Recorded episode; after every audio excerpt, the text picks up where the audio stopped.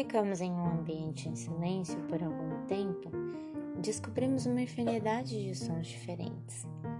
Por exemplo, os que são produzidos num parque, ou numa floresta, ou em casa, são diferentes.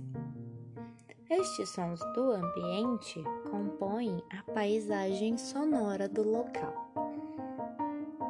Às vezes, eles passam a nos incomodar e se tornam ruídos para nós, algo desagradável.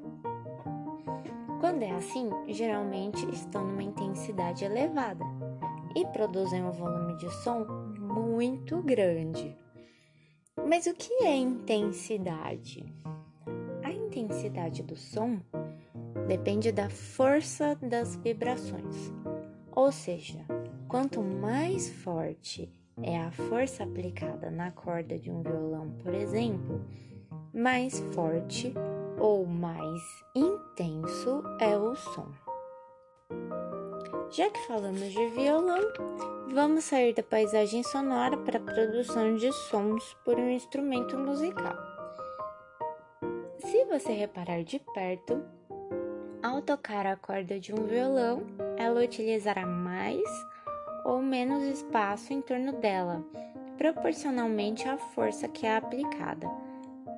Ou melhor, se tocarmos a corda, numa corda de violão, ela vai se mexer. Se tocarmos com mais força, ela vai se mexer mais.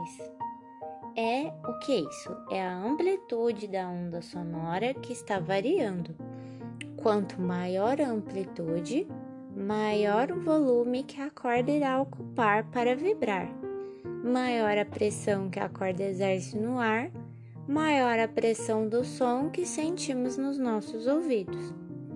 Alguns sons produzem pressões tão fortes que podemos sentir dor, como um barulho de turbina de avião muito próxima de nós.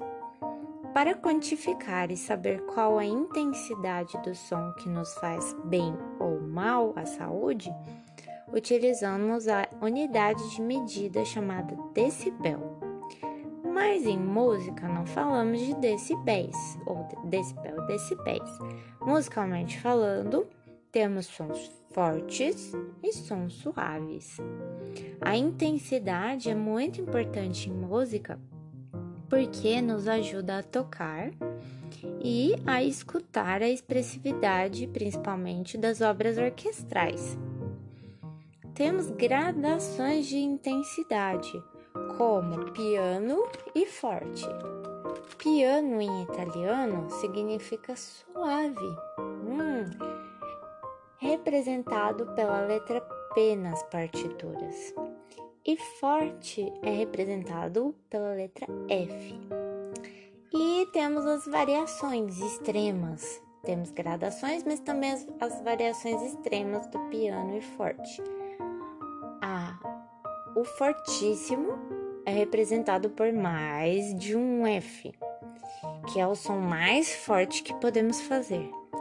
E o pianíssimo são sons, são sons mais suaves que podemos tirar de um instrumento. Para executar a intensidade dos sons, é necessário treino e concentração, e é uma ótima investigação sonora. Escute uma sonata de Beethoven para perceber o contraste entre os sons fortes e pianos. A sonata do Opus 31, número 2, conhecida como Tempestade, é um ótimo exemplo. Particularmente, adoro investigar as sonoridades diferentes ao piano, ao piano instrumento. É bem interessante pensar que o potencial que a música tem para o ruído, ela tem para criar expressões musicais pela intensidade do som e dar emoções que nem esperávamos é, sentir em tão poucas notas. Esta sofisticação, juntamente com a altura, nos faz chegar em outro componente básico da música. Hum, quem? A harmonia. Nossa, mas por que será?